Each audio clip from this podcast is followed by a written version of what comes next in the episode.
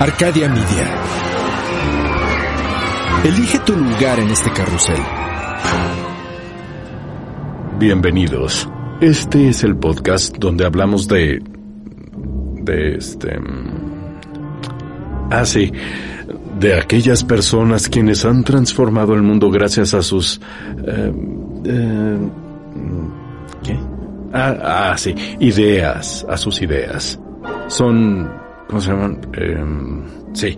Genios sin rostro a los que los reflectores negaron la fama para convertirlos en innovadores anónimos sepultados en la infamia. Ellos son... perdón, eh, ¿Cómo se llama? ¿Eh? ¡Los olvidados! Ellos son los olvidados.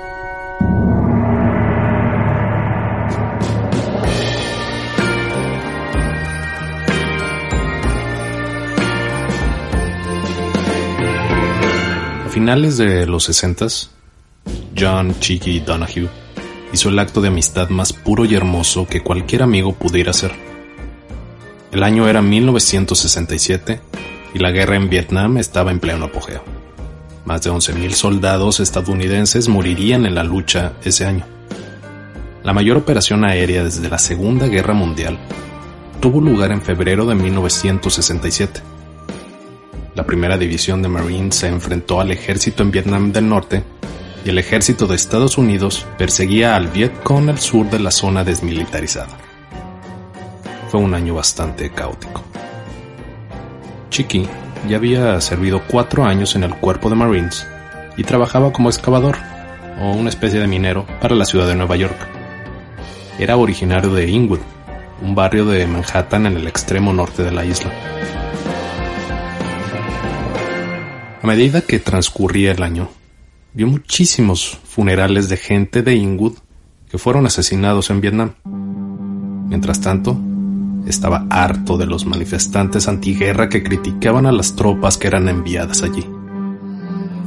Un día, Chiqui estaba en el bar local cuando el bartender le comentó que las tropas en Vietnam se merecían una palmadita en la espalda y una cerveza bien fría. Chiqui estaba de acuerdo, tanto que aceptó un trabajo como marino mercante en un barco que llevaba suministros y municiones a Vietnam, se hizo de una maleta un cartón de cerveza y embarcó. El viaje duró dos meses y obviamente Chiqui se bebió toda la cerveza que llevaba, pero compró más al llegar y se puso a buscar a media docena de viejos amigos que estaban en el país. Su primera parada fue justo donde el barco atracó, el puerto de Quinnon, donde su amigo Tom Collins estaba asignado con la compañía de policía militar 127. ¿Qué carajos haces aquí? le dijo su amigo. Vine a traerte una cerveza, le contestó Chiqui. Esa no sería su última parada. Viajó por todo el país para llevarles una bien fría a sus viejos amigos que luchaban en una guerra que los estadounidenses en casa estaban cada vez más en contra. Los amigos que iba encontrando estaban asombrados. Chiqui incluso estuvo bajo fuego enemigo en un par de ocasiones. El acto heroico de Chiqui no acabó en llevarle cerveza a sus amigos en medio de la guerra. Incluso los ayudó a superar la guerra y trabajar en su estrés postraumático. Cuando Chiqui regresó, pocos le creyeron, pero por muchos años nunca tuvo que pagar por una cerveza. Si eso no es amistad, no tengo idea que lo sea. Soy Javier Peraza. Esto es Los Olvidados, las historias extraordinarias de personas que poco recuerdan.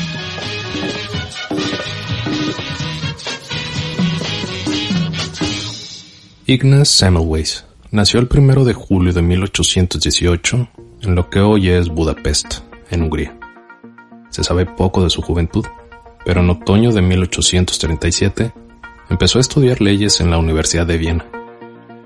Pero por alguna razón, que nadie sabía a ciencia cierta, se cambió a medicina un año después. En 1844 se graduó y decidió especializarse en obstetricia. En 1846, consiguió su primer trabajo en la clínica de maternidad del Hospital General en Viena. En aquella época, se esperaba que los médicos tuvieran una formación científica. Los doctores, como Semmelweis, ya no creían que las enfermedades eran causadas por aire malo o espíritus malignos. Empezaron a observar la anatomía. Las autopsias se volvieron más comunes y los doctores se empezaron a interesar en los números y en la recolección de datos. El joven Dr. Semmelweis no era la excepción.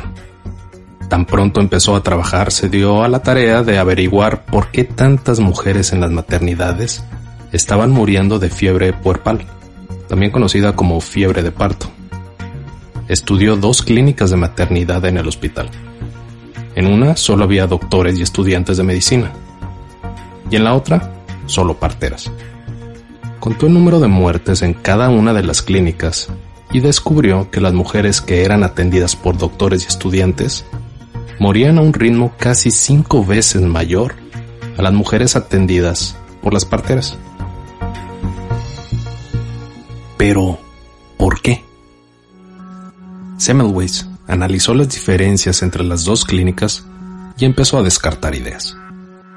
En la clínica atendida por parteras, las mujeres daban a luz de costado en la clínica atendida por doctores, las mujeres daban a luz acostadas. Semmelweis hizo que las mujeres atendidas por los doctores dieran a luz de costado. No hubo diferencia. Semmelweis notó que cuando alguien moría de fiebre de parto, un sacerdote caminaba lentamente por la clínica de los médicos, pasando por las camas de las mujeres y tocando una campana. Semmelweis teorizó que los sacerdotes y el sonido de la campana aterrorizaban tanto a las mujeres que desarrollaban fiebre, se enfermaban y morían. Ordenó al sacerdote que cambiara su rutina y dejara la campana. No hubo diferencia. Frustrado, Semmelweis se tomó unas vacaciones y se fue a Venecia a ver arte. Cuando regresó, uno de sus colegas un patólogo que hacía autopsias, se había enfermado y murió. Semmelweis estudió sus síntomas y se dio cuenta que había muerto de la misma enfermedad que tenía la mujer a la que le había hecho la autopsia. ¡Bingo! No solo las mujeres morían de fiebre de parto, cualquier persona en el hospital se podía enfermar de eso. Eso no contestaba la pregunta de Semmelweis pero la muerte del patólogo le dio una gran pista. La mayor diferencia entre las clínicas de los doctores y las parteras era que los doctores hacían autopsias y las parteras no.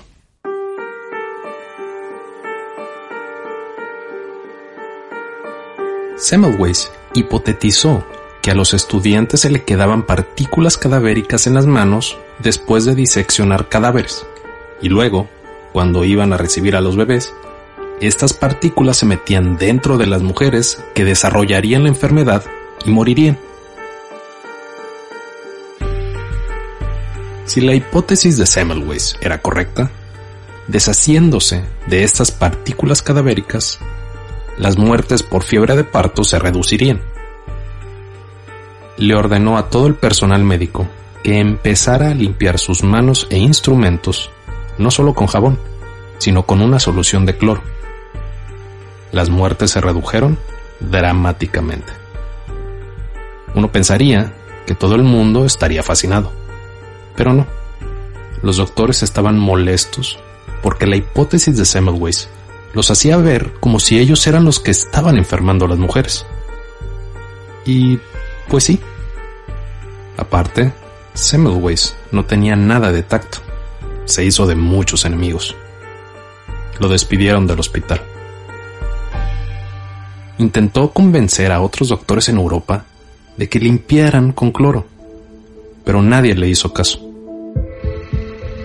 A lo largo de los años, Semmelweis se empezó a comportar bastante extraño, tanto que en 1865, cuando tenía 47 años, fue ingresado a un hospital psiquiátrico.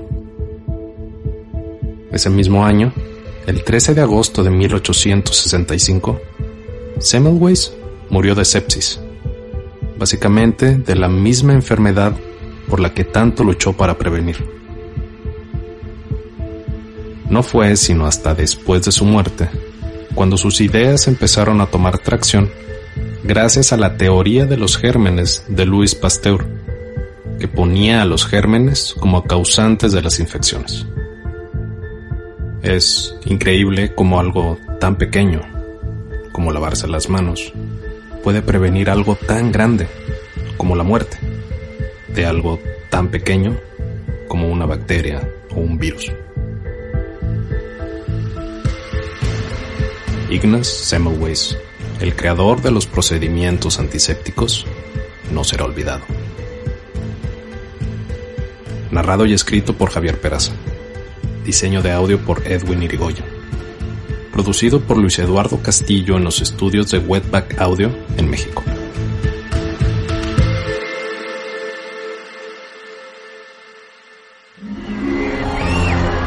Arcadia Media.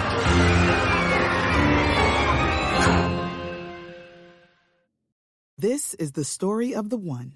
As head of maintenance at a concert hall, he knows the show must always go on. That's why he works behind the scenes, ensuring every light is working, the HVAC is humming, and his facility shines. With Granger's supplies and solutions for every challenge he faces, plus 24 7 customer support, his venue never misses a beat.